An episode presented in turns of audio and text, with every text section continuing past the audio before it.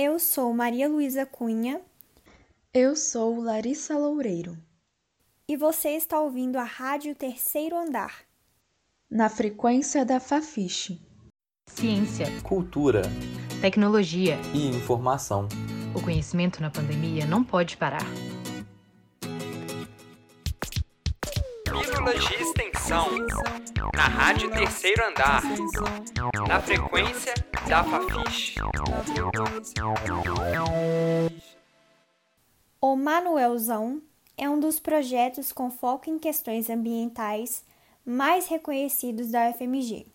Ele nasceu na Faculdade de Medicina em 1997 e alcançou reconhecimento pelos resultados significativos na revitalização da bacia hidrográfica do Rio das Velhas.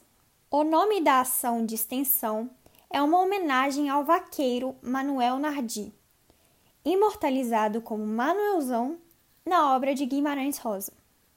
Hoje, o projeto envolve a Faculdade de Medicina e utiliza laboratório do Instituto de Geociências. Para entender mais sobre a iniciativa e a sua atuação na Bacia do Rio, conversamos com a ativista Gianine Oliveira. Tem tanto o Manuelzão vai à escola, que faz uma consciência com a população, mas tem também a incidência política, né, que é juntar, né, qualificar o discurso, qualificar o estudo, qualificar o debate, juntar instituições, então aí a gente faz também muito pelo Comitê de Bacia do Rio das Velhas.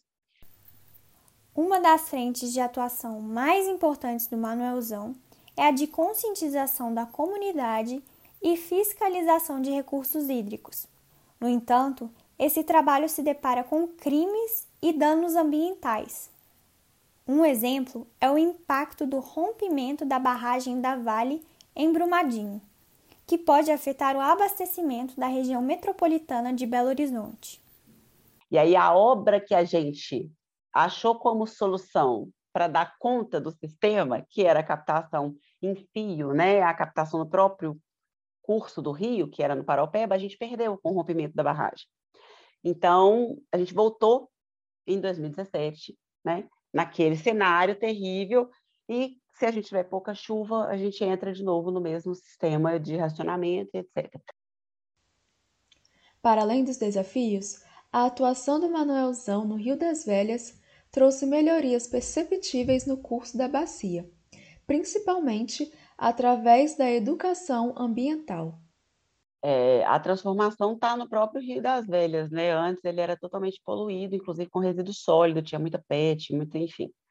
E aí, quando o projeto começou a atuar, né, e escolheu o Rio das Velhas por entender que o, a ação ela tem que ser o mais local e efetiva possível, né, que a gente conseguir. Para conhecer mais sobre o projeto, acesse o site manuelzão.ufmg.br.